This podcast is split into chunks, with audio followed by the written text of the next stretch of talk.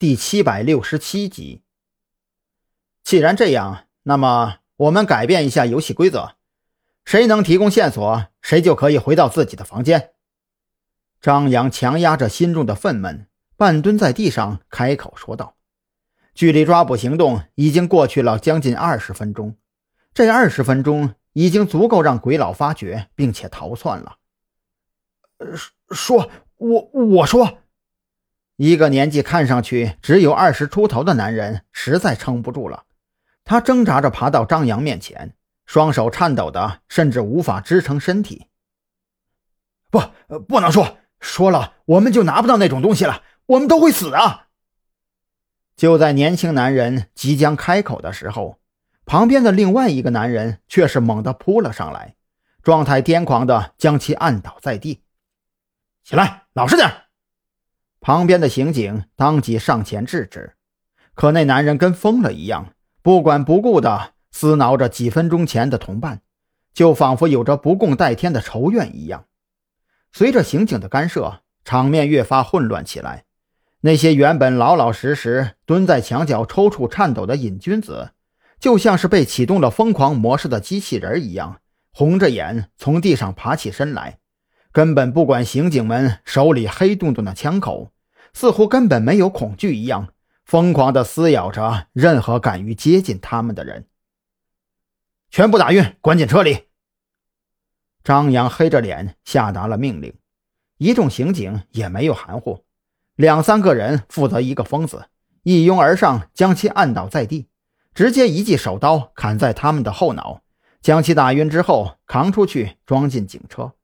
留下一名刑警看管，其他人纷纷转身看向张扬，等待着接下来的行动指示。从蓝雨桐的态度，他们已经看明白了眼前这位的身份，索性也就默认了张扬接管现场指挥权的事实。张扬从一个人身上摸出手机，走出这栋民居之后，径直朝着一个方向缓步前进。目光死死地盯着手机屏幕上关于无线网强弱的提示。等他走了大概五百多米之后，在没有任何建筑障碍的前提下，信号开始出现波动，时强时弱，连正常登录网页都开始卡顿起来。以那栋民居为中心，搜查方圆五百米内的所有建筑。张扬没有时间跟这些刑警客套。眼下最重要的就是争分夺秒，尽快找到鬼佬。这一次抓捕行动显然已经打草惊蛇，如果让他逃走，想要再次找到抓捕机会可就难了。听到张扬的命令，一众刑警彻底傻眼。以那栋民居作为中心点的前提下，方圆五百米的范围内可是足足有十几栋两三层高的民居，甚至还包括了一个小工厂的后院。这要是全都拉网搜查一遍，别说在场这么点人了，就算把刑警队的全部警力拉过来，也显得有些不够用啊。可是命令就是命令，你可以不认同，但是你必须无条件的选择执行。无奈之下，这帮刑警也只能选择从中心点开始向外围辐射状搜索，按照抓捕对象的性质来分析。对方舍得下本钱安装如此高端的路由器，说明他对网速的要求非常高。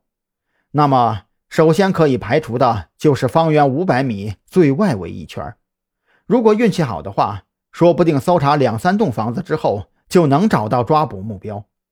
在这一刻，所有人都忽略了手里没有搜查令的事实，他们只顾着祈祷下一栋房子里一定要有抓捕目标。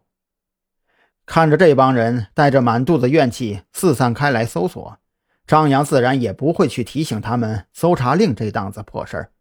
他现在最担心的就是在搜查开始之前，那家伙已经成功的逃脱。要知道，此时此刻，该区域的外围只有蓝雨桐带着一组刑警，配合当地派出所以及交警队的警力组成的封锁线。这条封锁线。看似对周围进出口形成了布控，可实际上这种布控简直是漏洞百出。